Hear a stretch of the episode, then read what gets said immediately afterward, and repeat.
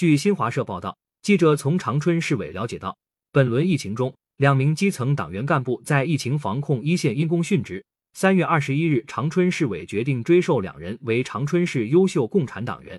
贺小燕，女，汉族，吉林公主岭人，一九七三年三月出生，一九九四年七月参加工作，二零零零年七月加入中国共产党。生前系公主岭市响水镇中学副校长。二零二二年三月十二日，在执行疫情防控任务中遭遇车祸，不幸因公殉职。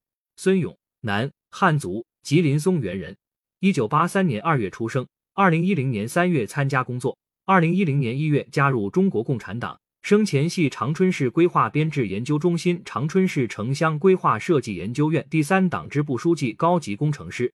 二零二二年三月十三日，在疫情防控工作中突发心脏疾病，抢救无效，不幸因公殉职。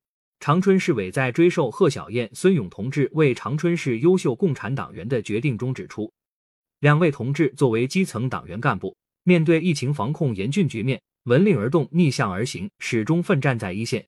他们用生命践行入党誓言，用行动践行为民初心，号召全市广大党员干部向他们学习。感谢收听羊城晚报广东头条。